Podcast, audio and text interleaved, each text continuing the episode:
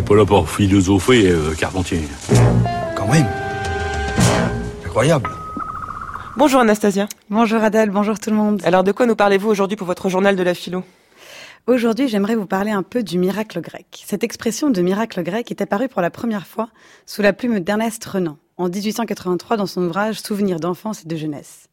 Se remémorant son premier voyage à Athènes et la découverte de l'Acropole, il y écrit, je cite, Depuis longtemps, je ne croyais plus au miracle, dans le sens propre du mot. Cependant, la destinée unique du peuple juif, aboutissant à Jésus et au christianisme, m'apparaissait comme quelque chose de tout à fait à part.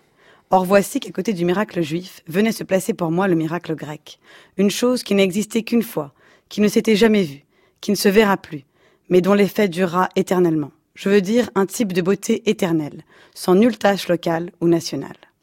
Cet étonnement ou même cet éblouissement lié à la découverte de la citadelle antique, c'est aussi celui de Sigmund Freud qui, en 1936, dans une lettre adressée à Romain Roland, écrit, je cite, L'après-midi de notre arrivée, quand je me trouvais sur l'acropole et que j'embrassais le paysage du regard, il me vint subitement cette étrange idée.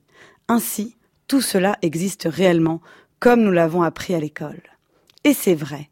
Non seulement tout cela a existé au passé, mais tout cela existe réellement, au présent. Car tout ce qui a été dit ou fait sur cette terre de sublime et d'incomparable a été dit ou fait pour la première fois par les Grecs de l'Antiquité. Homère, les Ioniens, les Éléates, les Pythagoriciens, les atomistes et les sophistes, Socrate, Platon, Aristote, Échille, Sophocle, Thucydide, Euripide, Aristophane, les temples, les dieux, l'art oratoire, la guerre, l'amour, la démocratie. C'est ça le miracle grec. Et bien d'autres choses encore. Quand je dis d'autres choses encore, c'est parce que l'Antiquité grecque n'a cessé elle-même de voyager et de traverser les époques.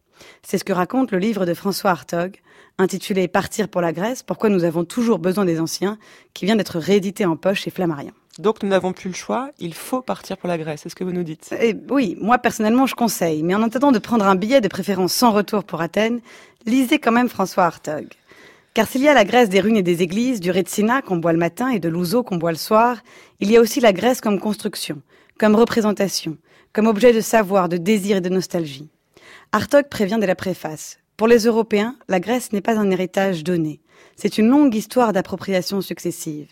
Les romans ont eu besoin des Grecs pour se définir et se penser autrement que des barbares hellénisés ou des Grecs barbarisés.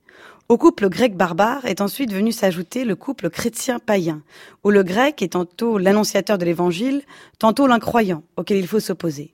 Vient ensuite le couple des anciens et des modernes, qui s'écharpent entre partisans de l'imitatio et ceux de la rénovatio.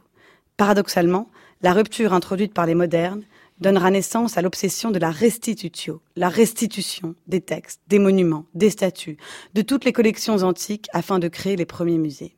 Rupture qui n'empêchera pas l'Allemagne, l'Angleterre ou encore la France de continuer à cultiver ses hellénistes et par moments venir s'abreuver au sein d'Athènes pour repenser son histoire, se réinventer une trajectoire, se redonner du sens. Chacun des chapitres de l'ouvrage d'Hertog répond à une question précise. Le premier s'interroge sur le destin des études classiques, à la fois discipline et plus que discipline, dont la transmission est nécessaire pour s'exercer au décentrement, se déprendre pour mieux se comprendre.